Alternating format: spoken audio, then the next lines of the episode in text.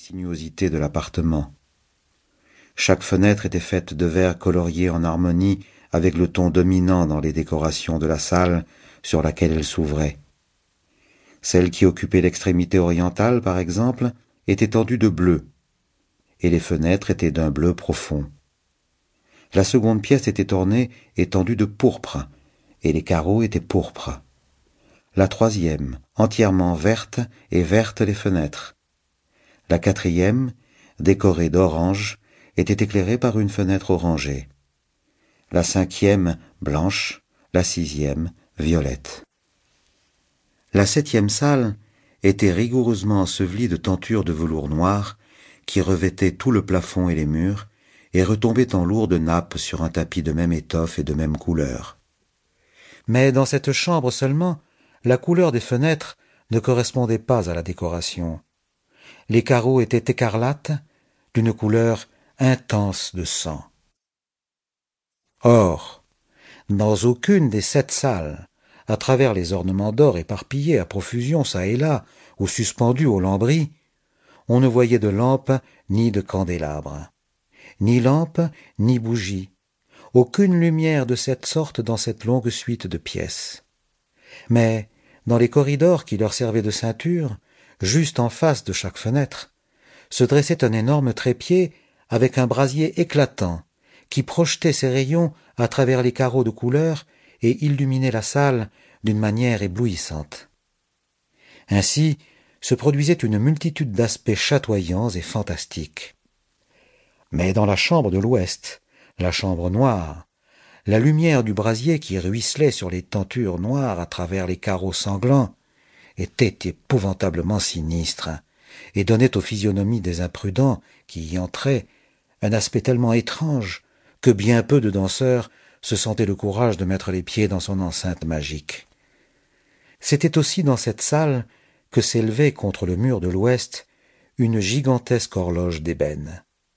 Son pendule se balançait avec un tic-tac sourd, lourd, monotone, et quand l'aiguille des minutes avait fait le circuit du cadran, et que l'heure allait sonner, il s'élevait des poumons d'airain de la machine un son clair, éclatant, profond et excessivement musical, mais d'une note si particulière et d'une énergie telle que d'heure en heure les musiciens de l'orchestre étaient contraints d'interrompre un instant leurs accords pour écouter la musique de l'heure.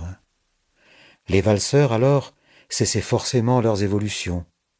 Un trouble momentané courait dans toute la joyeuse compagnie, et, tant que vibrait le carillon, on remarquait que les plus fous devenaient pâles, et que les plus âgés et les plus rassis passaient leurs mains sur leur front comme dans une méditation ou une rêverie délirante. Mais quand l'écho s'était tout à fait évanoui, une légère hilarité circulait par toute l'assemblée. Les musiciens s'entre-regardaient et souriaient de leurs nerfs et de leur folie, et se juraient tout bas les uns aux autres que la prochaine sonnerie ne produirait pas en eux la même émotion.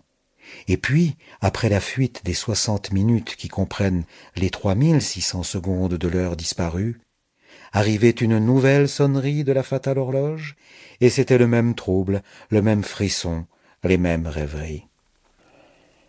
Mais en dépit de tout cela, c'était une joyeuse et magnifique orgie. Le goût du duc était tout particulier. Il avait un œil sûr à l'endroit des couleurs et des effets. Il méprisait le décorum de la mode. Ses plans étaient téméraires et sauvages, et ses conceptions brillaient d'une splendeur barbare. Il y a des gens qui l'auraient jugé fou. Ses courtisans sentaient bien qu'il ne l'était pas. Mais il fallait l'entendre, le voir, le toucher pour être sûr qu'il ne l'était pas.